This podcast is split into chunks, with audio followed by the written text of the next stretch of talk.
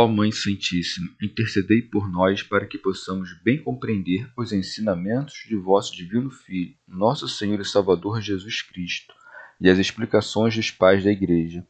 Ó Virgem Imaculada, ofereço-vos este trabalho e peço que abençoais aqueles que o ouvirem, e que seja para a maior honra e glória de Deus. Amém. Senhor Onipotente, purificai o meu coração e os meus lábios vós que purificastes os lábios do profeta Isaías com carvão em brasa, e dignai-vos, por tal modo, purificar-me com a vossa misericórdia, para que possa dignamente anunciar o vosso santo Evangelho. Por Jesus Cristo, nosso Senhor. Amém. Senhor, abençoai-me. Que o Senhor resida no meu coração e nos meus lábios, para que anuncie digna e convenientemente o seu Evangelho. Amém. Evangelho de Nosso Senhor Jesus Cristo, segundo São Mateus. Jesus diante de Pilatos. Jesus foi posto perante o governador, e o governador interrogou-o: És tu o rei dos judeus? Jesus declarou: Tu dizes. E ao ser acusado pelos chefes dos sacerdotes e anciãos, nada respondeu. Então lhe disse Pilatos: não ouves de quanta coisa te acusam? Mas ele não lhe respondeu sequer uma palavra, de tal sorte que o governador ficou muito impressionado. Por ocasião da festa, era costume o governador soltar um preso que a multidão desejasse. Nessa ocasião, tinham eles um preso famoso chamado Barrabás. Como estivessem reunidos, Pilatos lhes disse: Quem quereis que eu vos solte? Barrabás ou Jesus, que chamam Cristo. Ele sabia, com efeito, que eles o haviam entregado por inveja. Enquanto estava sentado no tribunal, sua mulher lhe mandou dizer: Não te envolvas com esse justo, porque muito sofri hoje em sonho por causa dele. Os chefes dos sacerdotes e os anciãos, porém, persuadiram as multidões a que pedissem Barrabás e que fizessem Jesus perecer. O governador respondeu-lhes: Qual dos dois quereis que vos solte? Disseram: Barrabás. Pilatos perguntou: Que farei de Jesus, que chamam de Cristo? Todos responderam: Seja crucificado. Tornou a dizer-lhes: Mas que mal ele fez? Eles, porém, gritavam com mais veemência: Seja crucificado! Vendo Pilatos que nada conseguia, mas ao contrário, a desordem aumentava, pegou a água e, lavando as mãos na presença da multidão, disse: Estou inocente desse sangue, a responsabilidade é vossa. A isso todo o povo respondeu: O seu sangue caia sobre nós e sobre nossos filhos. Então soltou-lhes Barrabás. Quanto a Jesus, depois de açoitá-lo, entregou-o para que fosse crucificado. A coroação de espinhos. Em seguida, os soldados do governador levando Jesus para o pretório, reuniram contra ele toda a corte. Despiram-no e lhe puseram uma capa escarlate. Depois, tecendo uma coroa de espinhos, puseram-lhe na cabeça e um caniço na mão direita. E ajoelhando-se diante dele, diziam-lhe caçoando: Salve, rei dos judeus! E cuspindo nele, tomavam o caniço e batiam-lhe na cabeça. Depois de caçoarem dele, despiram-lhe a capa escarlate e tornaram a vesti-lo com suas próprias vestes, e levaram-no para o crucificar. A crucificação. Ao saírem, encontraram um homem de Cirene, de nome Simão, e o requisitaram para que carregasse a cruz de Jesus. Chegando a um lugar chamado Gólgota, isto é, lugar que chamavam de caveira, deram de beber vinho misturado com fel, ele provou, mas não quis beber. E após crucificá-lo, repartiram entre si suas vestes, lançando a sorte. E sentando-se ali, montavam-lhe guarda.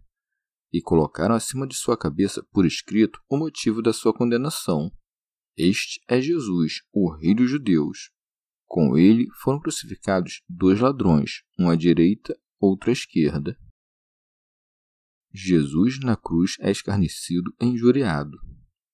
Os transeuntes injuriavam-no meneando a cabeça e dizendo: Tu que destróis o templo e em três dias o reedificas, salva-te a ti mesmo, se és o Filho de Deus, e desce da cruz. Do mesmo modo, também os chefes dos sacerdotes, juntamente com os escribas e anciãos, caçoavam dele. A outros salvou, a si mesmo não pode salvar. Rei de Israel que é, que desça agora da cruz e creremos nele.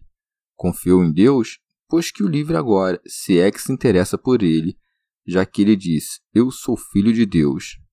E até os ladrões que foram crucificados junto com ele o insultavam. A morte de Jesus. Desde a hora sexta até a hora nona, houve treva em toda a terra. Por volta da hora nona, Jesus deu um grande grito: Eli, Eli, lama sabachthani. Isto é, Deus meu, Deus meu, por que me abandonaste? Alguns dos que tinham ficado ali ouvindo-o disseram: Está chamando Elias.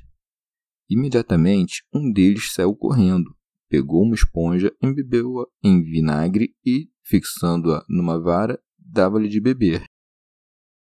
Mas os outros diziam: Deixa, vejamos se Elias vem salvá-lo.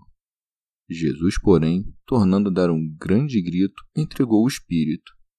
Nisso, o véu do santuário se rasgou em duas partes, de cima a baixo. A terra tremeu e as rochas se fenderam. Abriram-se os túmulos e muitos corpos dos santos falecidos ressuscitaram.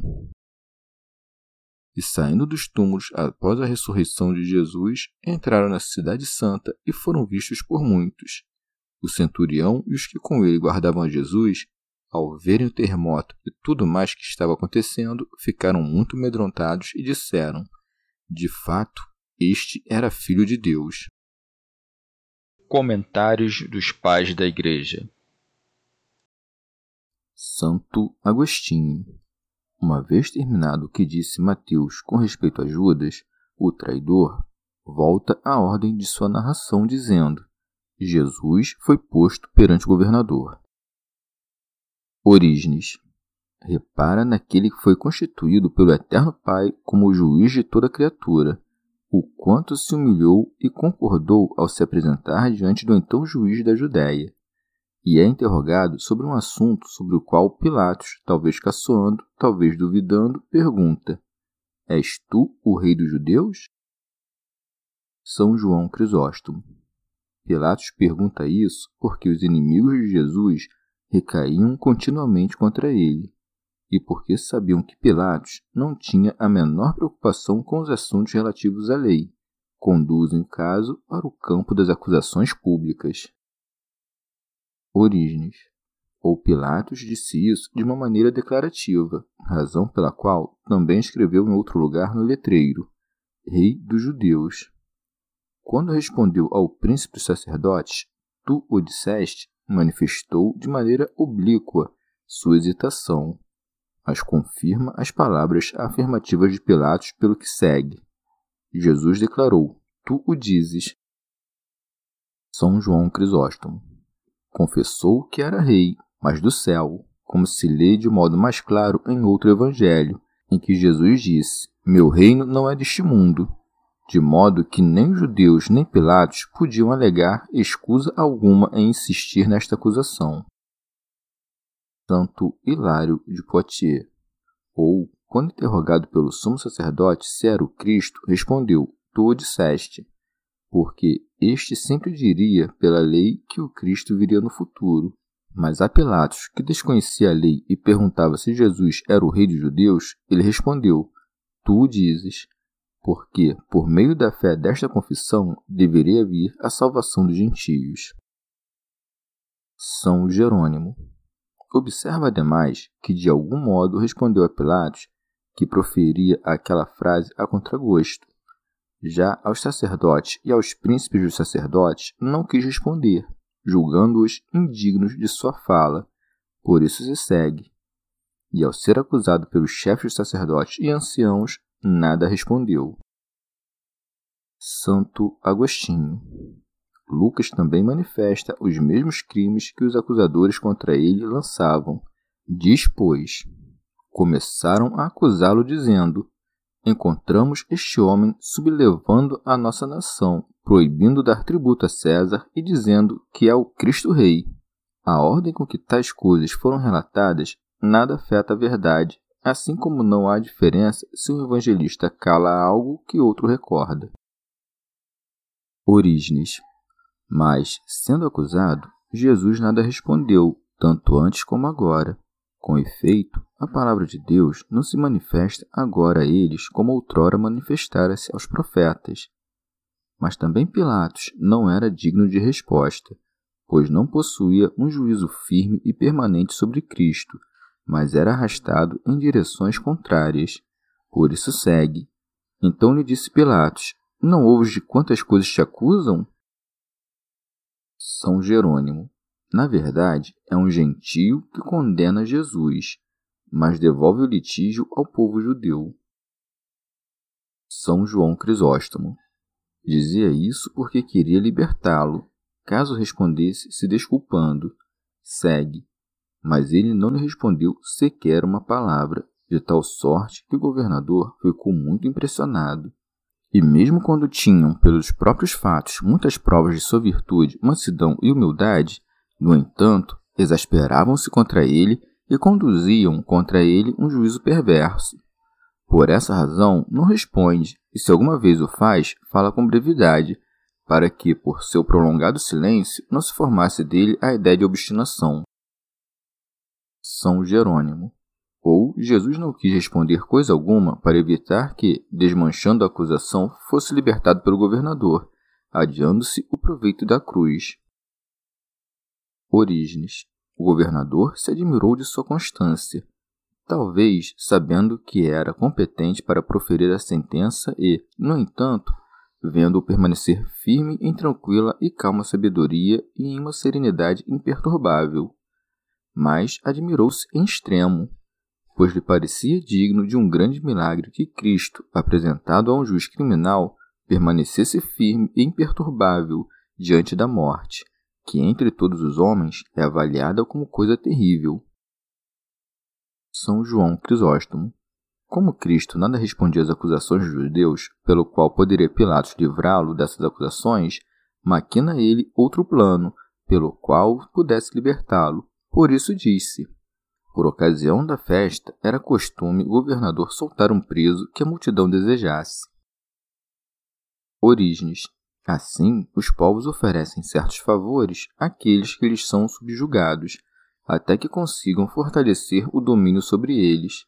No entanto, este costume também existiu outrora entre os judeus. Saul, com efeito, não matou Jonatas, pois todo o povo pediu que ele vivesse.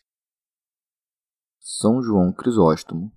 Por esse costume, Pilatos tentou também salvar Jesus, para que os judeus não tivessem nenhuma sombra de escusa. Conduz até ali, então, uma comparação com Cristo, o manifesto homicida, sobre o qual se segue. Nessa ocasião, tinham eles um preso famoso, chamado Barrabás. Não somente era ladrão, mas ladrão afamado, isto é, célebre por sua maldade. São Jerônimo. Este Barrabás, segundo o Evangelho dito dos Hebreus, quer dizer filho de seu mestre, que havia sido condenado por sedição e homicídio. Pilatos lhes oferece a escolha de deixar em liberdade aquele que quisessem, o ladrão ou Jesus, não duvidando de que Jesus seria o escolhido. Por isso segue. Como estivessem reunidos, Pilatos lhes disse: Quem quereis que vos solte, Barrabás ou Jesus, que chamam Cristo? São João Crisóstomo. Como se dissesse: Se não quereis deixá-lo em liberdade como inocente, deixai-o ao menos como condenado, mas livre pela festividade e se convinha libertar aquele que ali estivesse devido a crimes manifestos, muito mais o convinha em caso de dúvida. Mas vejam como se inverteu a ordem nesta ocasião. A petição em favor dos condenados costuma ser feita por meio do povo, e a concessão é própria do príncipe. Mas agora sucede o contrário: o príncipe pede ao povo, e o povo se torna mais cruel. Glosa de São Tomás de Aquino o porquê de Pilatos ter trabalhado para libertar Cristo é manifestado pelo evangelista quando acrescenta: Ele sabia, com efeito, que eles o haviam entregado por inveja. Remígio Joxer João nos dá a conhecer qual foi essa inveja no capítulo 11 de seu Evangelho, quando narra que eles disseram: Se o deixarmos proceder assim, crerão todos nele. É de se notar também que, no lugar do que diz Mateus, ou Jesus, que se chama Cristo, diz Marcos: Quereis que vos solte o rei dos judeus? Pois só os reis dos judeus eram ungidos e por esta unção eram chamados de Cristo. São João Crisóstomo depois acrescenta outra coisa que era suficiente para que todos desistissem de sua paixão. Segue. Enquanto estava sentado no tribunal, sua mulher lhe mandou dizer: Não te envolvas com esse justo. Juntamente com a demonstração que vinha dos próprios fatos, também o sonho não era coisa pouca. Rábano Mauro. Deve-se notar que o tribunal é o assento dos juízes, o trono dos reis e a cátedra dos mestres. Mas a mulher deste homem gentio compreendeu em visões e sonhos o que os judeus, mesmo despertos, não quiseram crer nem entender. São Jerônimo. Nota também que os sonhos muitas vezes revelam coisas de Deus aos gentios, e que na confissão de Pilatos e de sua esposa de que o Senhor é um justo, há um testemunho do povo gentio. São João Crisóstomo. Mas por que Pilatos não viu o mesmo sonho? Porque ela era mais digna, ou porque se Pilatos o tivesse visto, não teria acreditado igualmente, ou talvez não o teria dito. E por isso, Deus dispôs que a mulher visse e o manifestasse a todos. E não vê simplesmente, mas é muito atormentada. Segue. Porque muito sofri hoje em sonho por causa dele, para que, pela compaixão que se tem pela esposa, o marido se fizesse menos inclinado a matar. Mas também o tempo em que isso ocorreu era oportuno, com efeito, ela teve as visões na mesma noite. Santo Agostinho. Assim, pois, o juiz se aterrorizou com a mulher, e para que não consentisse no julgamento com o crime dos judeus, conduziu o julgamento com a aflição da esposa.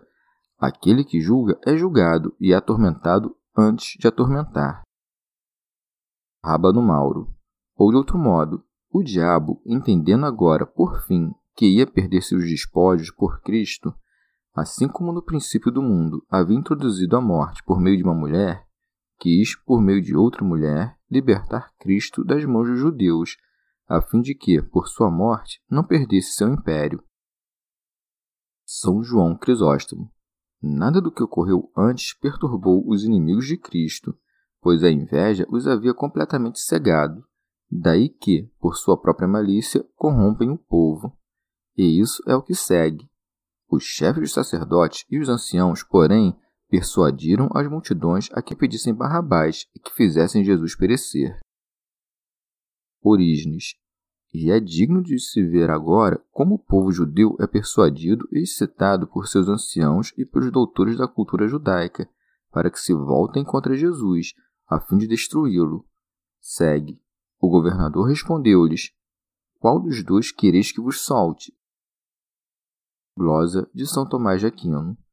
Conta-se que Pilatos respondeu nesses termos, seja pelo que lhe haviam anunciado sua mulher, seja respondendo ao pedido do povo, que, segundo costume, pedia a liberdade de alguém em dias de festas. Orígenes. E então as turbas, como feras que percorrem uma via espaçosa, quiseram que libertassem para si Barrabás. Por isso acrescenta-se: disseram Barrabás. Por isso, aquele povo tinha em si as sedições, os homicídios e os assaltos. Alguns, nas coisas exteriores, praticavam-nos contra seu próprio povo, mas todos os tinham dentro de si na alma. Com efeito, onde não está Jesus, ali há litígios e combates. Já onde ele está, aí estão todas as coisas boas e a paz. E todos os que são semelhantes aos judeus, seja no dogma, seja na vida, desejam que Barrabás seja solto para si. Quem quer que pratique maldade tem Barrabás solto em seu corpo e Cristo atado. Mas quem pratica boas ações tem Cristo solto e Barrabás atado. Pilatos quis, de outra parte, lançar sobre eles a vergonha de tão grande iniquidade. Por isso segue. Pilatos perguntou: que farei de Jesus, que chamam de Cristo? E não apenas isso, mas quis também ver até onde ia a medida de sua impiedade. Eles, no entanto, nem se envergonharam ao verem Pilatos confessando que Jesus era o Cristo, nem guardaram moderação em sua impiedade, de onde segue. Todos responderam: Seja crucificado. Nisto multiplicaram a medida de sua impiedade, não somente pedindo que um homicida vivesse, mas que um justo morresse, e na mais horrenda das mortes, a de cruz. Rábano Mauro. Os crucificados, pendentes do lenho, cravados ao lenho com pregos, pelos pés e pelas mãos, eram mortos com uma morte prolongada, e viviam muito tempo na cruz, não para que tivessem mais tempo de vida, mas para tornar a morte mais longa e para que a dor não terminasse rapidamente. Em verdade, os judeus pensaram em dar-lhe a pior morte, mas esta, sem que eles compreendessem, tinha sido escolhida pelo Senhor, pois a própria cruz, uma vez vencido o diabo, seria posta nas frontes dos fiéis como um troféu. São Jerônimo. Quando responderam isso, Pilatos não concordou imediatamente, mas respondeu também em virtude da advertência de sua mulher, que ordenara: Não te envolvas com esse justo. Por isso segue. Tornou a dizer-lhes: Mas que mal ele fez? Dizendo isso, Pilatos absolvia Jesus. Segue. Eles, porém, gritavam com mais veemência: Seja crucificado! Para que se cumprisse o que estava escrito no Salmo. Com efeito, me rodeiam muitos cães, uma turba de malfeitores me cerca. E aquelas palavras de Jeremias: A minha herança tornou-se para mim como um leão na selva, levantou a voz contra mim. Santo Agostinho por mais vezes, no entanto, Pilatos discutiu com os judeus, querendo que Jesus fosse libertado, coisa que Mateus atesta em pouquíssimas palavras quando acrescenta. Vendo Pilatos que nada conseguia, mas, ao contrário, a desordem aumentava, o que não teria dito se Pilatos não tivesse feito grandes esforços, conquanto tem omitido o número de vezes em que tentou arrancar Jesus do furor deles. Segue pegou água e, lavando as mãos na presença da multidão, disse: Estou inocente desse sangue. Remígio Joxer. Era costume entre os antigos, quando alguém queria se mostrar inocente de algum crime, tomar água e lavar as mãos diante do povo. São Jerônimo. Pilatos, portanto, recebeu água de acordo com aquele dito profético: Lava as minhas mãos em inocência como que respondendo a isto e dizendo: Eu quis libertar o inocente, mas como se levanta uma sedição e como me será imputado o crime de rebelião contra César, sou inocente do sangue deste justo. Portanto, o juiz que é coagido a pronunciar sentença contra o Senhor não condena o acusado, mas repreende os que o trouxeram, dizendo ser justo aquele que será crucificado. Segue. A responsabilidade é vossa como se dissesse: Eu sou ministro das leis, é o vosso clamor que derrama o sangue. Segue. A isso todo o povo respondeu: O seu sangue caia sobre nós e sobre nossos filhos. Esta imprecação persevera até o dia presente sobre os judeus, e o sangue do Senhor continua sobre eles. São João Crisóstomo. Vede também aqui a grande loucura dos judeus, pois seu violento impulso e sua perniciosa concupiscência não lhes permite ver o que convém e maldizem a si mesmos, dizendo: O seu sangue caia sobre nós. Além disso, também atraem a maldição sobre seus filhos, dizendo: E sobre nossos filhos. Contudo, o Deus misericordioso não confirmou essa sentença, mas recebeu deles e de seus filhos aqueles que fizeram penitência. E com efeito, também Paulo foi um deles, e também muitos milhares dos que creram em Jerusalém. São Leão Magno. O crime dos judeus excede o de Pilatos, mas ele esquivou-se sendo culpado, pois abandonou o próprio ofício de juiz e caiu em outro crime. Segue. Então soltou-lhes Barrabás. Quanto a Jesus, depois de açoitá-lo, entregou-o para que fosse crucificado.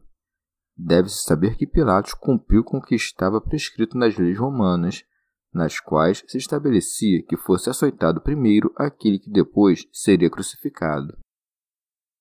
São Jerônimo. Jesus foi, portanto, entregue aos soldados para que o açoitassem e dilaceraram aquele corpo santíssimo e aquele peito no qual cabia Deus. Santo Agostinho. Eis que o Senhor é preparado para os açoites, eis que é golpeado. A violência dos flagelos rompe sua pele santa. Os cruéis açoites, com repetidas pancadas, rasgam suas espáduas. Ó dor! Jaz estendido Deus diante do homem, e sofre o castigo de um réu, aquele em quem não se pode encontrar nenhum vestígio de pecado. São Jerônimo. Isso ocorreu porque estava escrito: São muitos os flagelos dos pecadores, mas nós fomos libertados dos açoites por aquele flagelo. Pelo ato de Pilatos ter lavado as mãos, ficam purificadas todas as obras dos gentios, e nós ficamos alheios à impiedade dos judeus. Santo Hilário de Poitiers. Exortado pelos sacerdotes, o povo escolheu Barrabás, que quer dizer filho do Pai, o que revela o segredo de sua futura infidelidade, pois preferirão o anticristo, filho do pecado, a Cristo. Rábano Mauro. Barrabás, aquele que provoca tumultos nas multidões, é também libertado para o povo judeu, isto é, o diabo, que até os dias de hoje reina entre eles, e por essa razão não podem ter paz. Santo Agostinho. Depois das acusações de Cristo, é consequente que nos ocupemos de sua própria paixão, que Mateus começa a narrar assim. Em seguida, os soldados do governador, levando Jesus para o pretório, reuniram contra ele toda a corte. São Jerônimo. Como tinha sido chamado de rei dos judeus e os escribas e sacerdotes o acusavam de querer usurpar para si o império sobre o povo de Israel, os soldados, zombando dele, despem-no de seus antigos trajes, vestem-no com um manto carmesim em lugar do tecido avermelhado que usavam os antigos reis. Em lugar do diadema, impõe uma coroa de espinhos. Em lugar do cetro real, dão-lhe uma cana e o adoram como um rei e isto é o que se acrescenta. Despiram-no e lhe puseram uma capa escarlate. Depois, tecendo uma coroa de espinhos, puseram-lhe na cabeça. Santo Agostinho. Nisto se compreende porque disse Marcos que foi vestido de púrpura.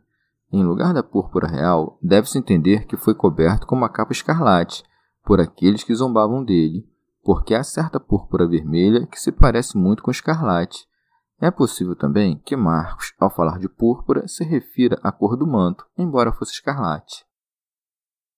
São João Crisóstomo. Como podemos ainda ser sensíveis aos ultrajes que possamos eventualmente sofrer depois que Cristo passou por isso? E com efeito, o que se fazia contra Cristo era o último limite dos ultrajes.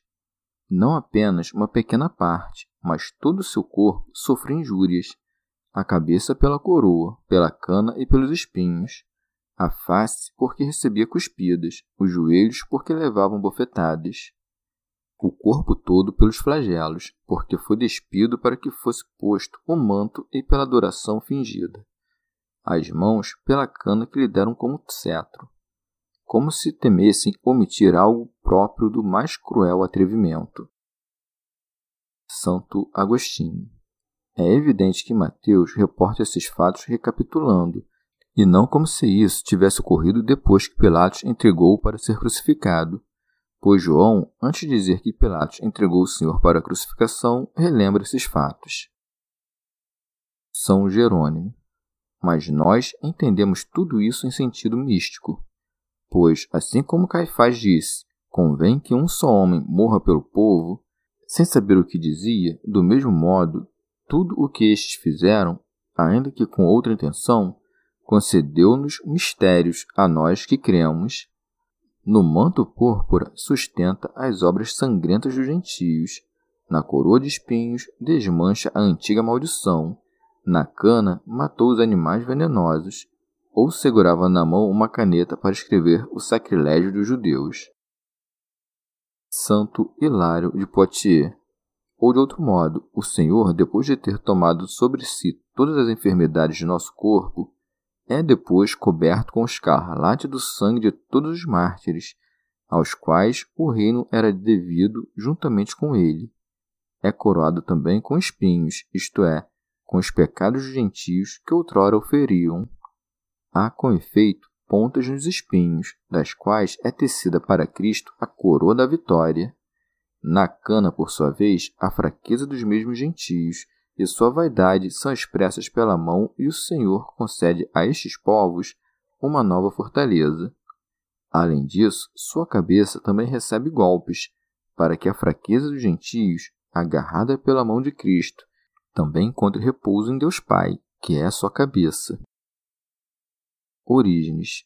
Ou a cana foi um mistério, porque antes que crescêssemos, confiávamos na vara de cana dos egípcios, ou de qualquer outro reino inimigo de Deus.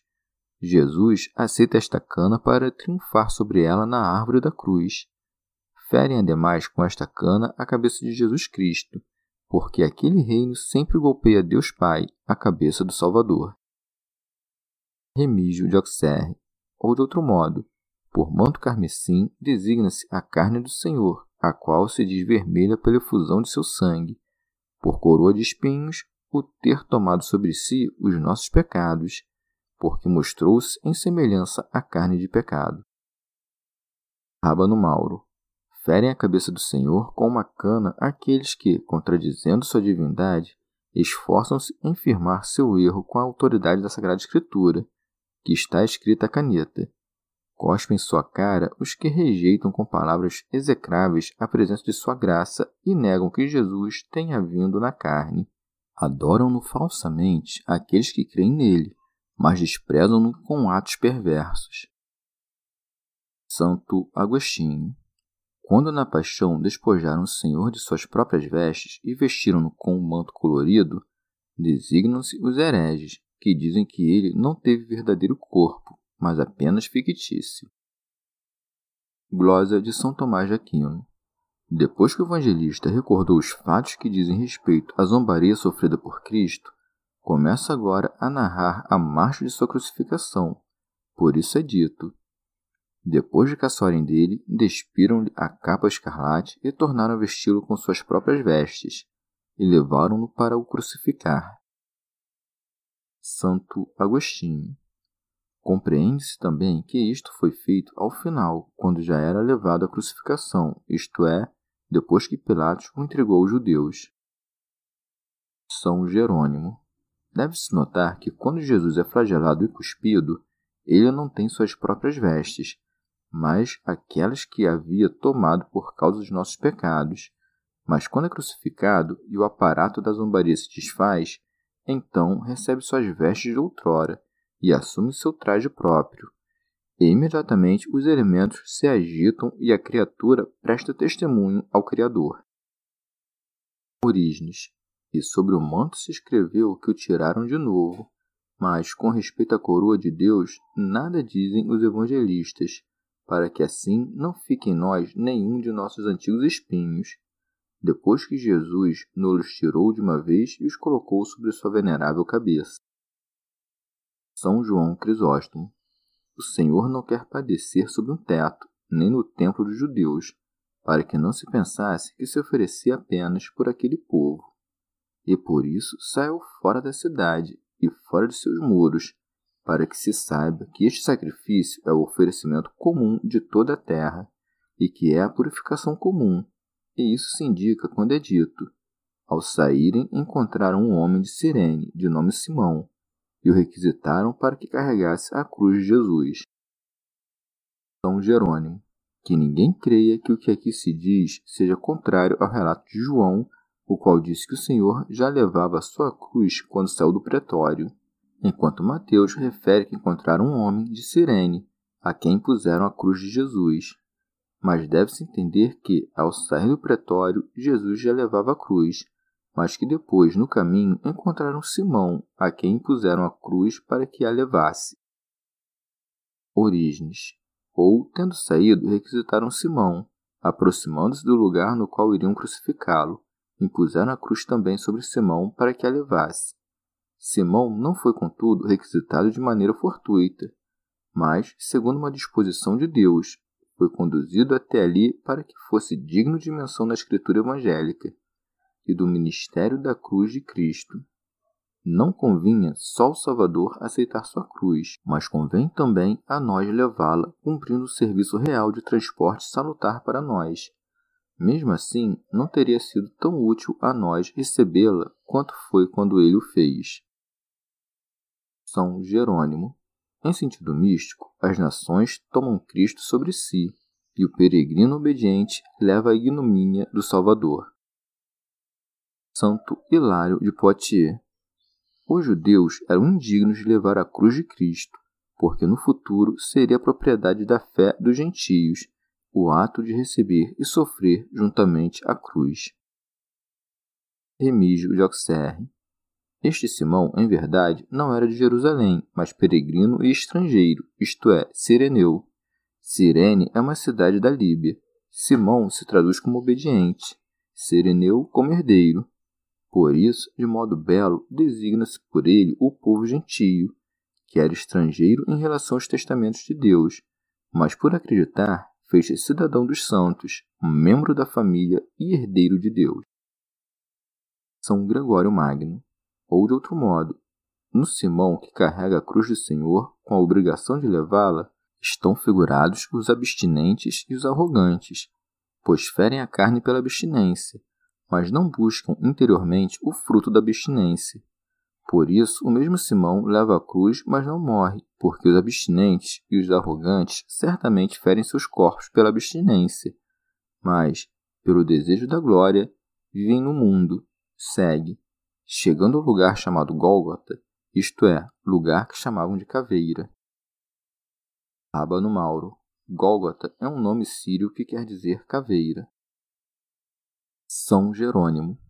Houve certo expositor dizendo que o lugar da caveira é onde foi enterrado Adão e é chamado assim porque a cabeça do primeiro homem repousava ali. Mas esta interpretação favorável e deleitante ao ouvido do povo não é verdadeira. Fora da cidade da porta, há lugares onde se cortam as cabeças dos condenados e que recebem o nome de caveira, isto é, dos degolados. Por esta mesma razão, Jesus foi ali crucificado, para que onde esteve primeiramente o lugar dos condenados fosse erigido o estandarte do martírio. Adão, porém, foi sepultado perto de Hebron e Arbé, como lemos no livro de Josué, filho de Nave. Santo Hilário de Poitiers. O lugar da cruz é tal que, posto no meio da terra, dirige igualmente o conhecimento de Deus para todos os povos. Prossegue. Deram-lhe de beber vinho misturado com fel. Santo Agostinho. Marcos diz isso do seguinte modo: davam-lhe a beber vinho misturado com mirra. Mas a Mateus diz fel em lugar da amargura, pois o vinho com mirra é amaríssimo, embora possa acontecer que o fel e a mirra tornem um vinho amaríssimo. São Jerônimo.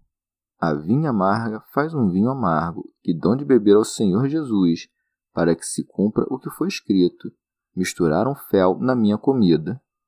E Deus fala a Jerusalém: Eu tinha te plantado como uma vinha escolhida. Como, pois, degenerastes para mim, convertendo-te em sarmentos bastardos de cepa estrangeira? Prossegue. Ele provou, mas não quis beber. Tanto Agostinho. Como diz Marcos, mas ele não o tomou, compreende-se que não o recebeu para beber, mas provou-o somente, como assegura Mateus. E como o próprio Mateus disse, não quis beber. Marcos disse, não o tomou. Mas calou que o tenha provado. Que o tenha provado e não quis beber indica que provou por nós a amargura da morte, mas ressuscitou no terceiro dia. Santo Hilário de Poitiers ou recusou-se a beber o vinho misturado com fel, porque a amargura dos pecados não se mistura com a incorruptibilidade da glória eterna. Glosa de São Tomás de Aquino. Uma vez narrado como Cristo foi levado até o lugar de sua paixão, continua o evangelista se ocupando desta mesma paixão, explicando o gênero de sua morte quando diz: E após crucificá-lo. Santo Agostinho. A sabedoria de Deus serve de exemplo aos homens para que vivam com retidão. Diz respeito, pois, à vida reta, não temer aquelas coisas que não se devem temer, Há também homens que, mesmo quando não temem a morte, se horrorizam ante certo gênero de suplício, que nenhum gênero de morte deve ser temido pelo homem de vida reta, é o que foi anunciado pela cruz daquele homem. Não havia nenhum gênero de morte entre todos que fosse mais execrável e temível que aquele. Que a vossa santidade chame a vossa atenção para o quão grande é o poder da cruz. Adão desprezou o preceito, tomando o fruto da árvore, mas tudo que Adão perdeu, Cristo encontrou na cruz. Uma arca de madeira libertou o gênero humano do dilúvio das águas. Saindo o povo de Deus do cativeiro do Egito, Moisés dividiu o mar com sua vara, humilhou o Faraó e redimiu o povo de Deus. O mesmo Moisés lançou sua vara na água e a converteu de amarga em doce. Também por meio de sua vara de madeira fez sair uma onda de água de uma pedra espiritual. E para que Amaleque fosse vencido, Moisés estendeu seu braço ao redor da vara. Por fim, a arca do testamento em que esteve depositada a lei de Deus era de madeira, para que assim se chegasse, como por gradação, até o madeiro da cruz. São João Crisóstomo. Portanto, na cruz elevada foi onde padeceu o Senhor, e não debaixo de teto algum, a fim de que até a própria natureza do ar se purificasse.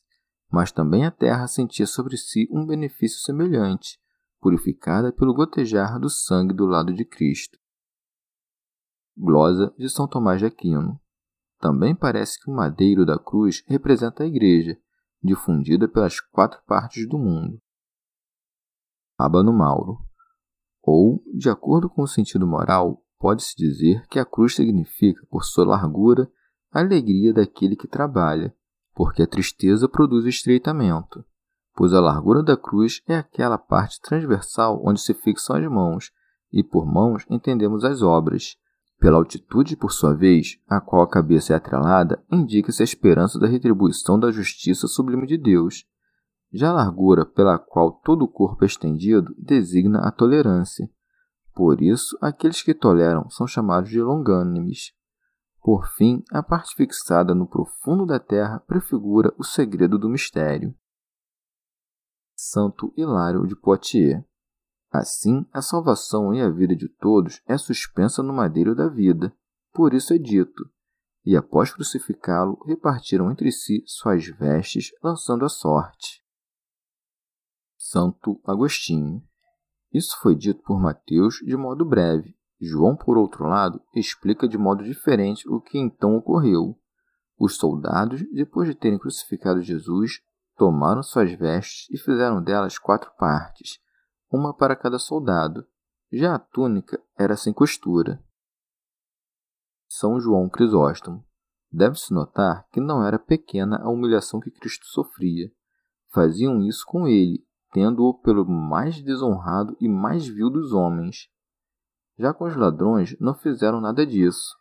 Com efeito, dividir as vestes é algo feito com os condenados vis e desprezíveis, que não possuem mais nada.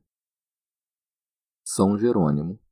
Isto que se fez com Cristo já havia sido profetizado no Salmo, razão pela qual segue, cumprindo-se deste modo o que tinha sido anunciado pelo profeta. Repartiram entre si os meus vestidos, sobre a minha túnica lançaram sorte. Segue. E sentando-se, ali montavam-lhe guarda, isto é, os soldados, a diligência dos soldados e dos sacerdotes nos serviu de grande proveito, para que apareça de forma mais clara e evidente a glória do que ressuscitou. Segue, e colocaram acima de sua cabeça, por escrito, o motivo da sua condenação. Este é Jesus, o Rei dos Judeus. Não posso admirar o bastante a grandeza desse acontecimento extraordinário, no qual, depois de terem comprado testemunhas falsas e excitado o povo infeliz para que se levantasse e gritasse, não encontraram outra causa para matá-lo senão que ele era o rei dos judeus. E talvez eles tenham feito isso zombando e rindo. Remígio de Auxerre. Tal título foi colocado sobre sua cabeça por disposição divina, para que por isso os judeus reconhecessem que nem mesmo matando-o puderam deixá-lo de tê-lo como rei. Pelo patíbulo da morte não perdeu ele, pois, o império, mas antes tornou-o mais sólido. Orígenes. Também o príncipe dos sacerdotes levava, de acordo com a letra da lei, escrita sobre sua cabeça a santificação do Senhor. Jesus, por sua vez, verdadeiro príncipe dos sacerdotes e rei, tem escrito em sua cruz: Este é Jesus, o Rei dos Judeus. Mas, ao subir ao Pai, no lugar das letras e do nome pelo qual é nomeado, ele possui o próprio Pai. Rabano Mauro. Como ele é rei e sacerdote ao mesmo tempo, e tendo oferecido a hóstia de sua carne no altar da cruz, seu título expõe também sua dignidade real, que não é posta sobre a cruz, mas sobre ela, porque, conquanto sofresse por nós na cruz com a fraqueza humana, sobre a cruz fugia a majestade real, que ele não perdeu pela cruz, mas antes confirmou. Prossegue. Com ele foram crucificados dois ladrões, um à direita, outro à esquerda. São Jerônimo. Assim como, por nós, Cristo tornou-se a maldição da cruz, também pela salvação de todos foi crucificado entre criminosos, como se fosse mais criminoso. São Leão Magno. Foram crucificados dois ladrões, um à direita e outro à esquerda, para que se desse a conhecer na própria aparência do patíbulo aquela separação de todos os homens que deverá ser feita no juízo final. Portanto, a paixão de Cristo encerra em si o mistério de nossa salvação, e do instrumento que a iniquidade dos judeus lhe preparou como pena, o poder do Redentor fez degrau para a glória. Santo Hilário de Poitiers. Ou de outro modo, são crucificados dois ladrões, um à direita e outro à esquerda, para mostrar que todo gênero humano, de maneira universal, é chamado ao mistério da paixão do Senhor. Mas como pela diferença entre os fiéis e infiéis se faz a divisão de todos, segundo a direita e a esquerda, um dos dois, aquele que estava situado à direita, é salvo pela justificação da fé. Remígio de Auxerre, ou designam-se por meio destes dois ladrões todos aqueles que abraçam a continência da vida mais estreita, Todos aqueles que o fazem com a única intenção de agradar a Deus são indicados por aquele que foi crucificado à direita de Deus. Mas os que o fazem por desejo de louvores humanos ou por alguma intenção menos digna são indicados por aquele que foi crucificado à esquerda. São João Crisóstomo. Tendo despido e crucificado Cristo, vão, todavia, mais longe e o insultam, vendo-o cravado na cruz. Por isso é dito: os transeuntes injuriavam-no, meneando a cabeça. São Jerônimo. Na verdade, blasfemavam porque transpunham o caminho e não queriam andar pelo verdadeiro caminho das Escrituras. Moviam suas cabeças porque já antes haviam movido seus pés e não estavam firmes sobre a pedra. E o povo estúpido, insultando-o, dizia aquilo mesmo que as falsas testemunhas haviam inventado por isso segue, e dizendo: Tu que destróis o templo e em três dias o reedificas. Remígio de Auxerre. Vá é uma interjeição usada pelos que insultam ou zombam. Santo Hilário de Poitiers.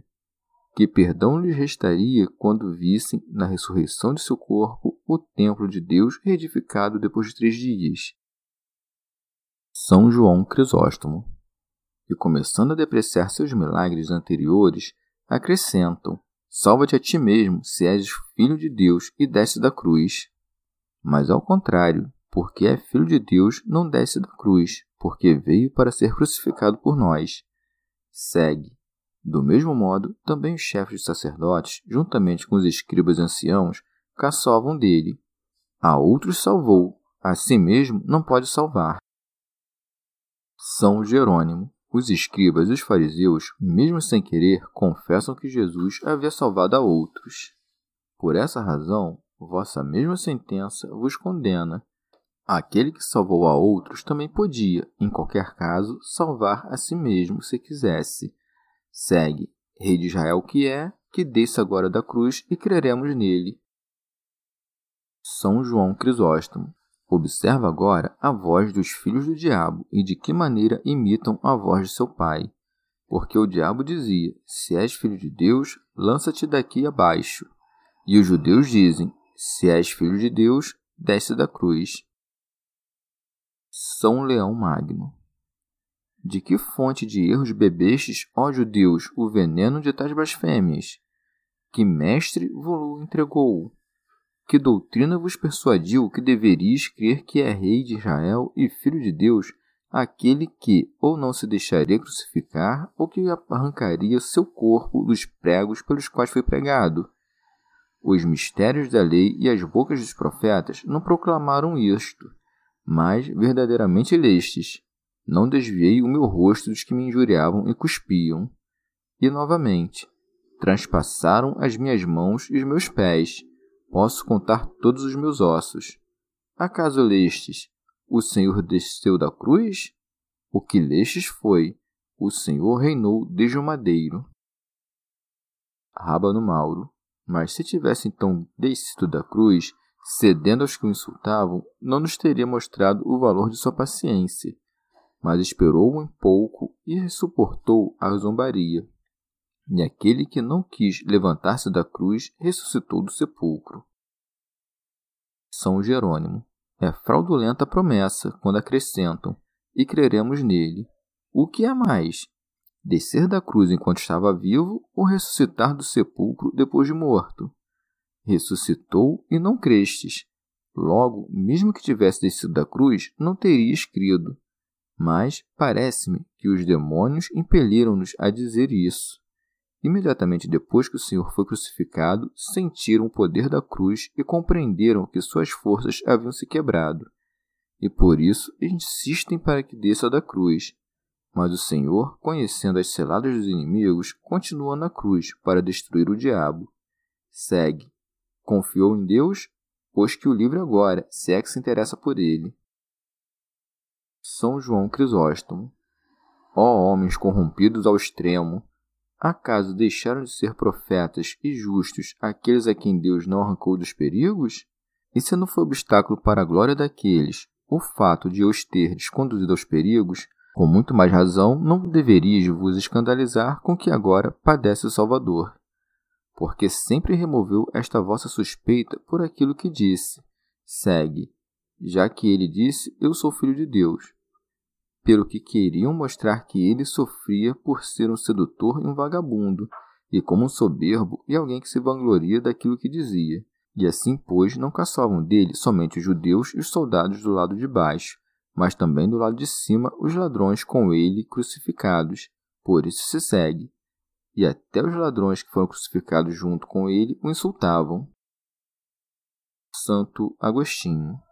Pode-se pensar que Lucas contradiz o que se diz aqui, porque diz que um dos ladrões blasfemava contra o Senhor e era repreendido pelo outro, a não ser que entendamos que Mateus, restringindo essa passagem de modo breve, empregou o plural em lugar do singular, assim como na Epístola dos Hebreus lemos no plural. Fecharam a boca dos leões, sendo que se deve compreender que indica somente Daniel. Que há de mais comum que alguém dizer: Eis que os ignorantes me insultam, mesmo que se refira apenas a um só.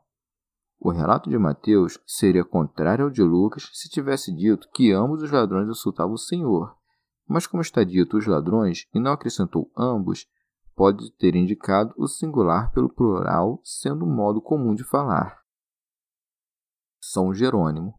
Ou pode-se dizer que primeiro blasfemaram simultaneamente os dois, mas depois, quando o sol escureceu, a terra tremeu, as pedras se romperam e as trevas eram iminentes, um deles acreditou em Jesus e emendou sua negação anterior com uma subsequente confissão.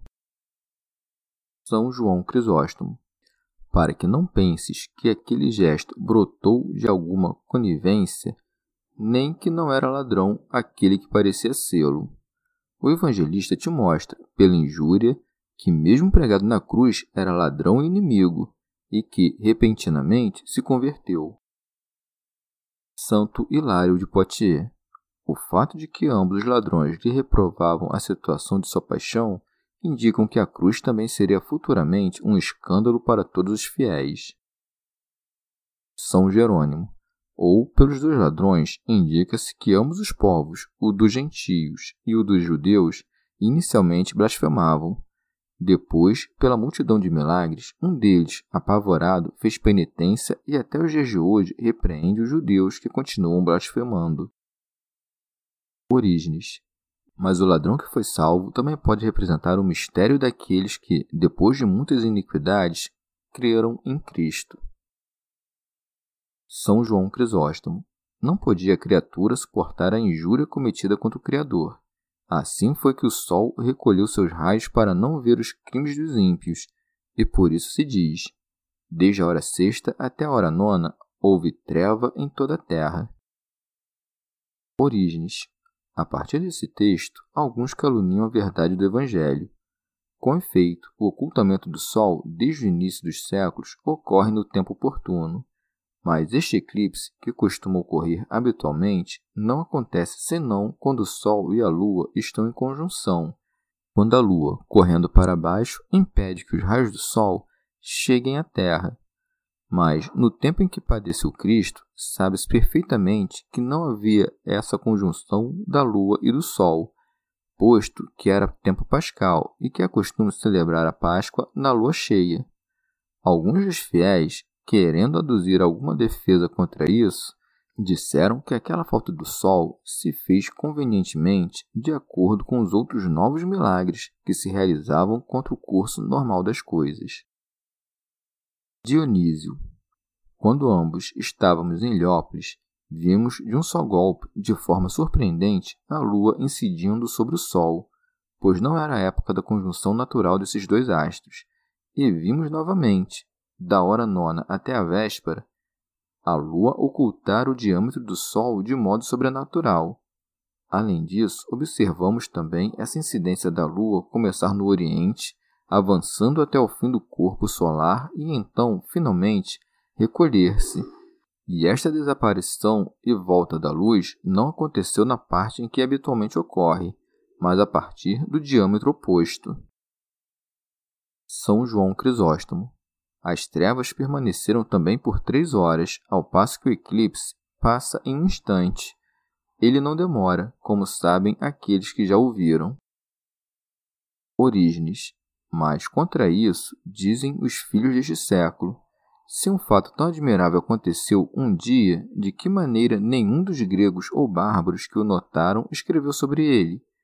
Mas Flegon escreveu em suas crônicas que isso ocorreu no tempo de Tibério César mas não indicou o que aconteceu na lua cheia. E eu acredito que, assim como os demais prodígios que se verificaram na paixão do Senhor, isto é, que o véu do templo se rasgou, que a terra tremeu, etc., isso se verificou unicamente em Jerusalém.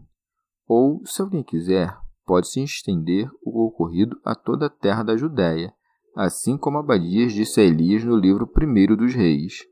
Viva o Senhor teu Deus, que não há nação nem reino onde meu amo te não tenha mandado buscar.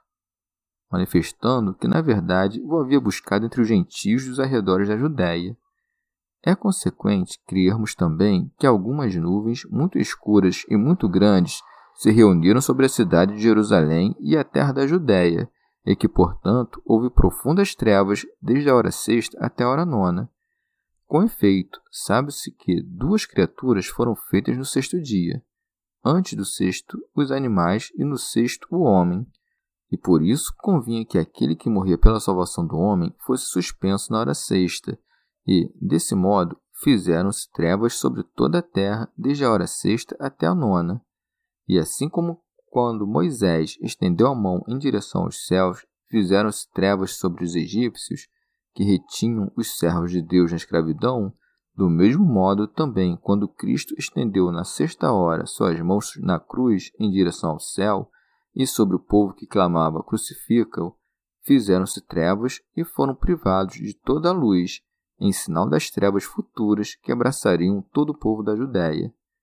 Do mesmo modo, sob Moisés, fizeram-se trevas sobre toda a terra do Egito por três dias, mas havia luz para todos os filhos de Israel. Já sob Cristo, fizeram-se trevas sobre toda a Judéia por três horas, uma vez que, por causa dos seus pecados, foram privados da luz de Deus Pai, do esplendor de Cristo e da iluminação do Espírito Santo. Mas, sobre todo o restante da terra, houve a luz, que em toda parte ilumina em Cristo toda a Igreja de Deus. E se fizeram-se trevas até a hora nona sobre a Judéia, é manifesto que a luz brilhou novamente para eles, pois quando a plenitude dos gentios entrar, então Israel será salvo. São João Crisóstomo. Ou de outro modo, era admirável, na verdade, que as trevas se estendessem por toda a terra, o que nunca havia ocorrido. Unicamente no Egito houve trevas quando se iria completar a Páscoa, mas essas que ocorreram então eram figuras das que ocorrem agora. E repara como houve trevas na metade do dia, ou seja, quando qualquer lugar da terra era dia, de tal modo que puderam admirar este milagre todos os habitantes da terra. Este é o sinal que Cristo havia oferecido àqueles que o pediram, dizendo: Esta geração má e adúltera pede um prodígio, mas não lhe será dado outro prodígio senão o prodígio do profeta Jonas. Isto é, indicando a cruz e a ressurreição. E, com efeito, é muito mais digno de admiração isto ocorrer quando ele estava na cruz do que quando andava sobre a terra. Isto era suficiente para convertê-los, não somente pela magnitude do milagre, mas porque foi feito depois que falaram tudo o que quiseram e saciaram-se de tanto injuriá-lo. De que maneira, pois, não se admiraram todos nem julgaram que ele fosse Deus? Porque o gênero humano estava então aprisionado por uma grande malícia e indolência e este milagre, uma vez feito, passou rapidamente e não conheceram qual fosse a causa do que acontecia. E devido a isso, ele próprio falou depois para mostrar que estava vivo e que ele mesmo havia realizado tal milagre. Por isso segue-se. Por volta da hora nona, Jesus deu um grande grito: Eli, Eli, lama sabachthani, isto é, Deus meu, Deus meu, por que me abandonaste? São Jerônimo nosso Senhor citou o princípio do Salmo 21, portanto, é supérfluo o que se encontra no meio do versículo. Olhe para mim, pois no texto hebreu se lê Eli, Eli, lema sabachthani, isto é, Deus meu, Deus meu, por que me abandonaste? Logo, aqueles que creem que o salmo foi dito pela pessoa de Davi, ou por Esther, ou Mardoqueu, são ímpios, posto que compreende-se que os testemunhos do evangelista, também tomados dele, refere-se ao Salvador, como aquelas palavras: Repartem entre si as minhas vestes, traspassaram minhas mãos. São João Crisóstomo, portanto, utilizou a voz profética para que até a última hora fornecesse o testemunho do Antigo Testamento e para que vissem que honrava o Pai e não era contrário a Deus. E por isso falou em hebraico, para que fosse entendido de modo manifesto. Orígenes Deve-se, no entanto, perguntar: o que se entende quando se diz que Cristo foi abandonado por Deus? Alguns, não podendo explicá-lo, dizem que o falou por humildade, mas claramente se poderia entender o que disse comparando a glória que possuía junto ao Pai e a perturbação que, desprezando, suportou na cruz. Santo Hilário de Poitiers as inteligências heréticas sustentam por essas palavras que ou o Verbo de Deus o abandonou totalmente, pois dizem que ele exercia o ofício da alma, que dá vida ao corpo, ou que Cristo não nasceu homem de modo algum, porque nele o Verbo de Deus teria habitado sob a forma de espírito profético, como se Jesus Cristo fosse um homem de alma e corpo comuns, tendo sua origem quando começou a ser homem e depois, abandonado pela proteção do Verbo de Deus, grita: Deus meu, Deus meu, por que me abandonaste? Ou, certamente, uma vez mudada a natureza do Verbo em alma, tendo Cristo se valido do auxílio paterno em tudo, mas agora desprovido e abandonado à morte, queixa-se de sua solidão e declara-se abandonado. Mas entre essas ímpias e fracas opiniões, a fé da Igreja, impregnada da doutrina apostólica, não parte Jesus Cristo ao meio, de modo que seja considerado apenas filho de Deus e não filho do homem. Pois a queixa de quem é abandonado e morre é uma fraqueza, mas a promessa do paraíso é o reino de Deus vivo. Tens naquele que se aqueixa por ter sido abandonado a morte, o fato de que é homem. Tens naquele que morre proclamando que reinará no paraíso o fato de que é Deus. Não te admires, portanto, com a humildade das palavras e com as queixas de quem foi abandonado, uma vez que, sabendo que assumiu forma de escravo, és testemunha do escândalo da cruz. Glosa de São Tomás de Aquino. Disse que Deus o abandonou em sua morte, porque o expôs ao poder de seus perseguidores. Retirou-lhe, pois, a proteção, mas não desmanchou a união. Orígenes. Depois que o Salvador viu que as trevas haviam se estendido por toda a Judéia, disse estas palavras, dando a entender que o Pai o havia abandonado, isto é, que o entregou aniquilado a tais calamidades para que o povo que tinha sido honrado diante de ti receba o que ousou fazer comigo, de modo que seja privado da luz da tua vista. Mas também me abandonaste pela salvação dos gentios. Mas o que de tão bom fizeram aqueles dentre os gentios que creram para que, tendo derramado meu precioso sangue por eles sobre a terra, eu os arranque do maligno? Ou que coisa digna disso farão no futuro os homens pelos quais sofro essas coisas? Por acaso terá dito, porque me abandonaste? Vendo os pecados dos homens pelos quais sofria, de modo que eu deveria fazer-me como aquilo que resta depois de escolhidos os frutos no outono, como que resta depois de feita a vindima. Não penses, no entanto, que o Salvador disse tais coisas de modo humano, por conta da calamidade que o tomou na cruz. Se entendes a fala deste modo, não ouvirás seu alto grito que mostra que havia algo de grande escondido. Rábano Mauro. Ou o Salvador disse isso cercando-se de nossos movimentos, quando nos perigos nos consideramos abandonados por Deus. A natureza humana foi abandonada por Deus por causa do pecado, mas como o Filho de Deus se fez nosso advogado, deplora a miséria daqueles cuja culpa recebeu Nisto dá a conhecer o quanto devem chorar aqueles que pecam, quando assim chorou aquele que nunca pecou. Segue. Alguns dos que tinham ficado ali, ouvindo-o, disseram: Está chamando Elias. São Jerônimo. Não todos, mas alguns, os quais creio que fossem soldados romanos, porque não entendiam as propriedades da língua hebraica. E por esta razão, quando disse Eli, Eli, creram que chamava Elias.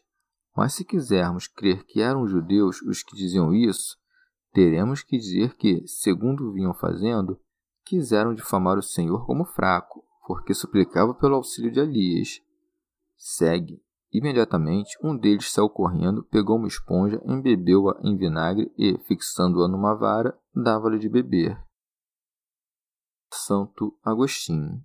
Assim, pois, dá-se de beber vinagre àquele que dá de beber às fontes, Alimenta-se com fel aquele que é o doador do mel. Flagela-se a remissão, condena-se o perdão, zomba-se da majestade, ri-se da virtude, cobra-se de cuspe aquele que dá as chuvas. Santo Hilário de Poitiers. O vinagre é um vinho azedado por vício ou por descuido, ou que azeda pela qualidade do vaso. Já o vinho é a honra ou a virtude da imortalidade. Como, pois, se havia azedado em Adão, o Senhor o recebeu e bebeu pelos povos, e é-lhe oferecido numa cana e numa esponja para que bebesse, isto é, transferiu para si, dos corpos dos povos, aquilo que em nós estava estragado, para associá-lo à imortalidade. Remígio de Auxerre, ou de outro modo, os judeus eram vinagre degenerado do vinho dos patriarcas e dos profetas, tinham corações fraudulentos, como uma esponja de esconderijos cheios de cavidade e tortuosos. Pela cana designa-se a Sagrada Escritura, que se cumprira neste acontecimento. Assim como a língua hebraica ou grega é dita articulada, pois se articula pela língua, também a letra ou escritura, que se faz pela caneta, pode ser chamada de caneta. Origens e talvez alguns que são instruídos nos ensinamentos da igreja, mas que vivem mal, deem de beber a ele vinho mesclado com fel. E os que atribuem a Cristo sentenças alheias à verdade, como se ele as tivesse dito, enchem a esponja de vinagre, colocam-na sobre a cana da Escritura e oferecem à boca do Salvador. Segue. Deixa, vejamos se Elias vem salvá-lo. Rábano Mauro. Como os soldados entendiam mal o som das palavras do Senhor, em vão esperavam a vinda de Elias. Mas o Salvador invoca em língua hebraica a Deus e o tinha sempre inseparavelmente consigo. Santo Agostinho. Como das penas não restava mais nada a Cristo, a morte se deteve, pois sentia que ali nada havia de seu. Para o que é velho, a novidade é suspeita. Viu neste o primeiro e único homem que desconheceu o pecado, livre de culpas, senhor de si e não devendo nada à lei. Aproximou-se, no entanto, a morte, aliada ao furor dos judeus, e, desesperada, invadiu o autor da vida. Por isso segue-se. Jesus, porém, tornando a dar um grande grito, entregou o espírito. Porque, pois, deve causar desagrado que Cristo tenha vindo do seio do Pai até nossa servidão para devolver-nos a sua liberdade, que tenha tomado nossa morte, para que, pela sua, fôssemos libertados, tendo, pelo desprezo da morte, devolvido a nós mortais para Deus que tenham estimado os homens terrenos como celestes. E quanto brilhava o poder divino na contemplação das obras, tanto é próprio de uma imensa caridade sofrer por seus súditos e morrer por seus servos. Esta é, pois, a primeira razão da paixão do Senhor, porque quis que se soubesse quanto Deus ama o homem, ele que mais quis ser amado que temido. A segunda razão foi para que a sentença de morte, que havia dado de maneira justa, fosse abolida de maneira ainda mais justa. Uma vez que o primeiro homem, por julgamento de Deus, tinha incorrido na morte por sua culpa e a transmitido aos seus descendentes, veio do céu um segundo homem que não conheceu o pecado para condenar a própria morte, a qual, tendo recebido a ordem de arrebatar aos céus, ousou marchar contra o autor da inocência. E não se deve admirar que tenha entregado o que tomou de nós, isto é, a alma, àquele que por nós fez tão grandes coisas e que nos cobriu de tantos benefícios.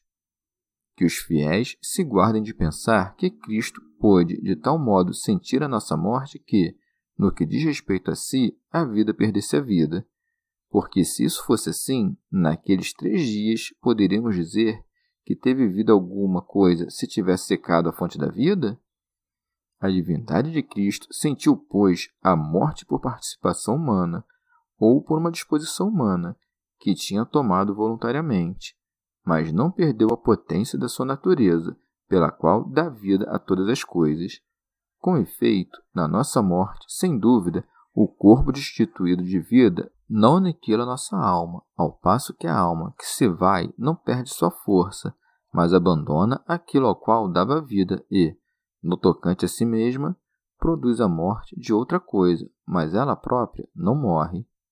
Sobre a alma do Salvador diremos, para não falar que foi por causa da divindade que nele habitava e de uma justiça singular, que certamente, devido à sorte comum dos que morrem, pôde ela abandonar o corpo naquele espaço de três dias, mas de modo que ela mesma não pudesse morrer. Creio, portanto, que o Filho de Deus morreu não segundo a pena da injustiça, ao qual não se aplicava a ele de modo algum, mas segundo a lei da natureza, que assumiu pela redenção do gênero humano.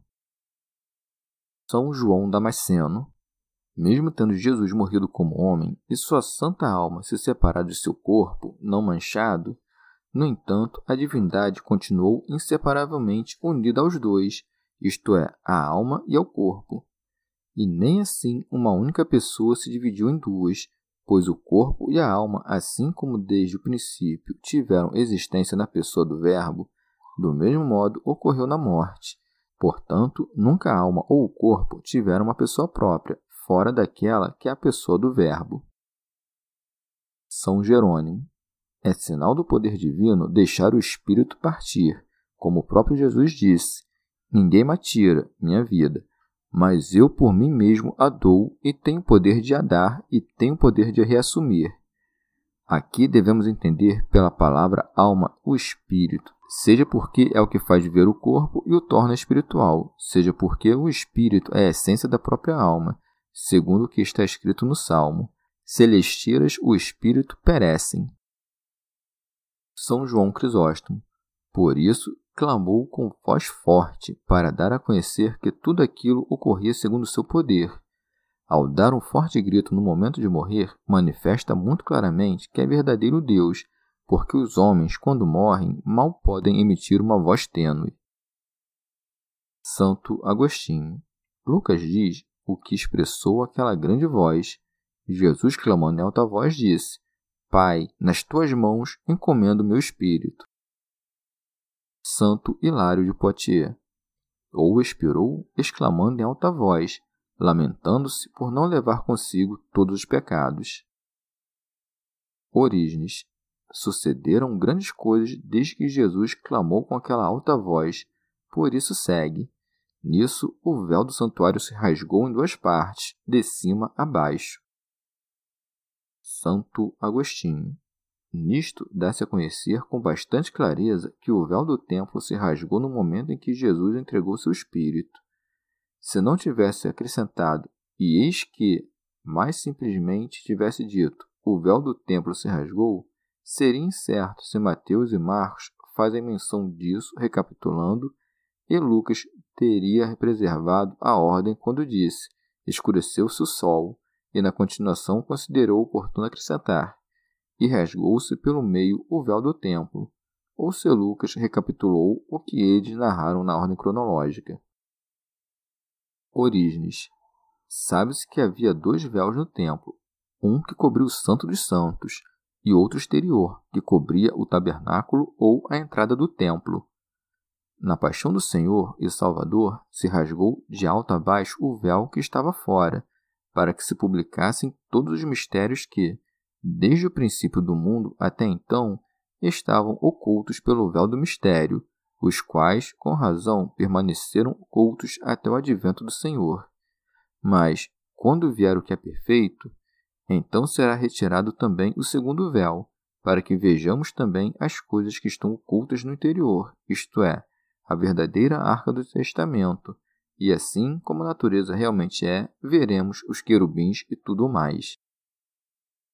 Santo Hilário de Poitiers ou o véu do templo se rasga porque nesse instante o povo se divide em partes, e a honra do véu é retirada juntamente com a guarda do anjo que o protegia. São Leão Magno.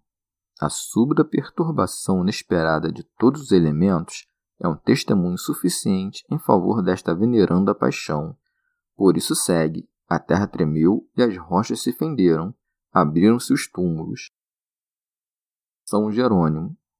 Ninguém deve duvidar que a grandeza desses milagres aconteceu literalmente, posto que o céu, a terra e todas as coisas demonstraram que o seu Senhor tinha sido crucificado. Santo Hilário de Poitiers. A terra se move porque não podia ser capaz de receber este morto. As pedras se rompem porque o Verbo de Deus penetra todas as coisas, por mais duras e fortes que sejam, e o poder da eterna virtude irrompeu sobre elas.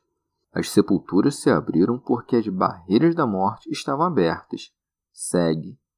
E muitos corpos dos santos falecidos ressuscitaram iluminando, pois, as trevas da morte, e iluminando por todos os lados as escuridões da mansão dos mortos, arrancou da morte os seus despojos.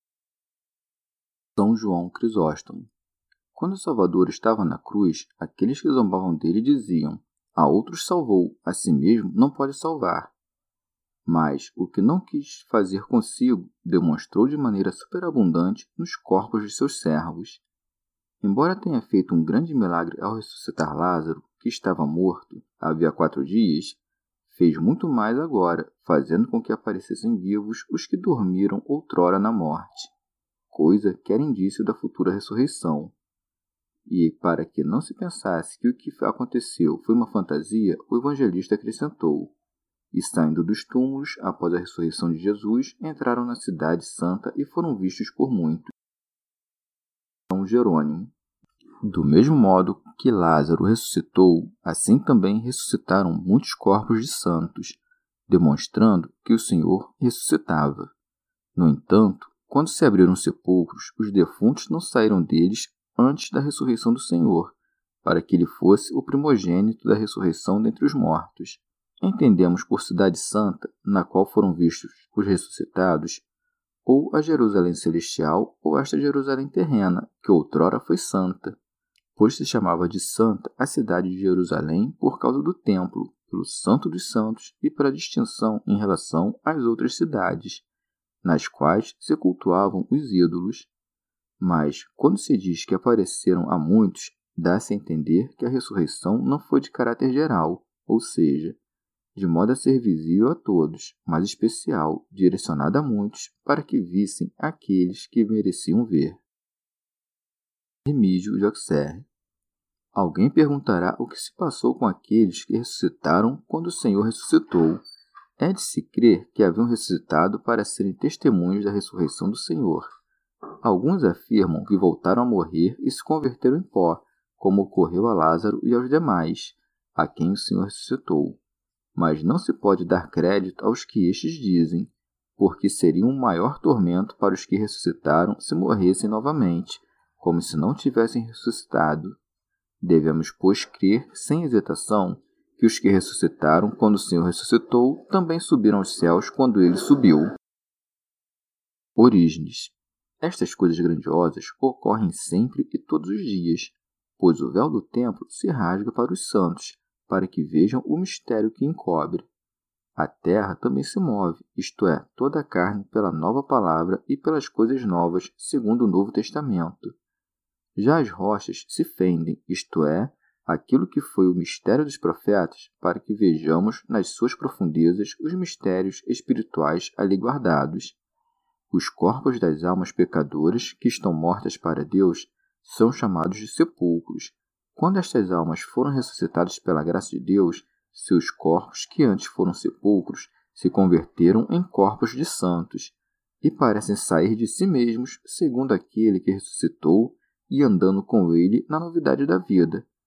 E os que são dignos de possuir morada nos céus entrarão na Cidade Santa em cada momento, e suas boas obras aparecerão a muitos. Segue. O centurião e os que com ele guardavam já Jesus, ao verem o terremoto e tudo mais que estava acontecendo, ficaram muito amedrontados e disseram: De fato, este era filho de Deus. Santo Agostinho. Não há oposição entre o que diz Mateus, que o centurião e os que estavam com ele se admiravam vendo o terremoto, e o que diz Lucas, que admiraram-se com o fato de ter exclamado em alta voz e expirado pois Mateus não diz apenas vendo o terremoto, mas também acrescentou e as coisas que aconteciam, e com isso prova a integridade do relato de Lucas, que afirma que o centurião se admirou com a própria morte do Senhor, porque também isto faz parte das coisas maravilhosas que então ocorreram. São Jerônimo.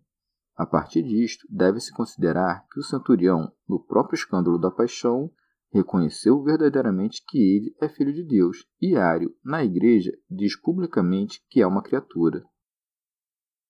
Rabano Mauro. Por isso, merecidamente, pelo centurião, designa-se a fé da igreja, pois tendo-se descortinado o véu dos mistérios do céu pela morte do Senhor, confirma imediatamente e verdadeiramente que Jesus é um homem justo e filho de Deus, enquanto a sinagoga permanece calada. São Leão Magno, que, pelo exemplo do centurião, toda a substância terrena trema no suplício de seu Redentor, que se rompam as pedras das almas dos infiéis e que saltem para fora os que estavam oprimidos pelos sepulcros da mortalidade, uma vez que foi deitado abaixo o impedimento dos obstáculos. Que apareçam também agora na Cidade Santa, isto é, na Igreja de Deus, sinal da futura ressurreição e que se faça nos corações aquilo que cremos que se faz nos corpos. Chegamos ao fim de mais um dia de comentários da Catena Áurea. Muito obrigado por ficarem até aqui, que Nossa Senhora derrame suas graças sobre nós e até amanhã.